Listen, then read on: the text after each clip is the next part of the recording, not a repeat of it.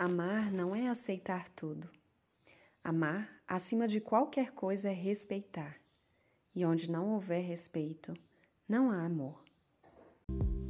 Meu nome é Paula Mendonça, eu sou psicóloga e este é o podcast Mulheres Incríveis.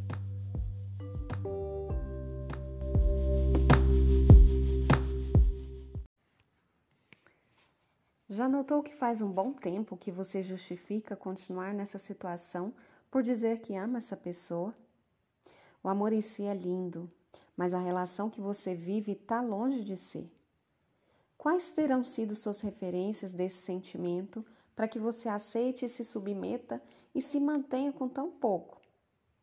Por mais que exista uma série de faltas, decepção atrás de decepção, angústia, mágoa, momentos inenarráveis de ansiedade, você se força a acreditar que, independentemente de qualquer coisa, você ama e por isso você tolera.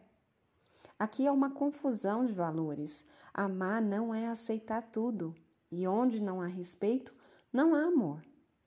Eu proponho uma mudança de pensamento. No lugar de você pensar, eu permaneço porque te amo, que tal eu me amo o suficiente para não aceitar desamor?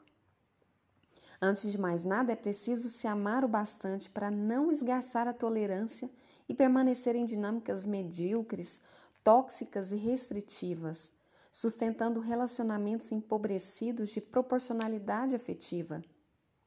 Quando finalmente desenvolvemos o autorrespeito, entendemos o valor e honramos nossos limites de aceitação. O posicionamento com o outro muda completamente, pois compreendemos que não precisamos suportar nada e que interação alguma é condicional. Uma vez que existimos para nós mesmos, nossas fronteiras tornam-se evidentes e nos preservam de qualquer coisa que destoie do nosso merecimento. É impressionante como a qualidade, formato e perfil dos nossos relacionamentos mudam. Tudo vai se encaixando no seu devido lugar com muito mais harmonia e equilíbrio. Quando descobrimos o real amor por nós mesmos, só permanece quem nos ama à altura, pois finalmente criamos a consciência de que ninguém, ninguém faz conosco o que a gente não permite. Esse texto é de Pamela Magalhães, retirado do livro Se Amar, Amar e Ser Amado.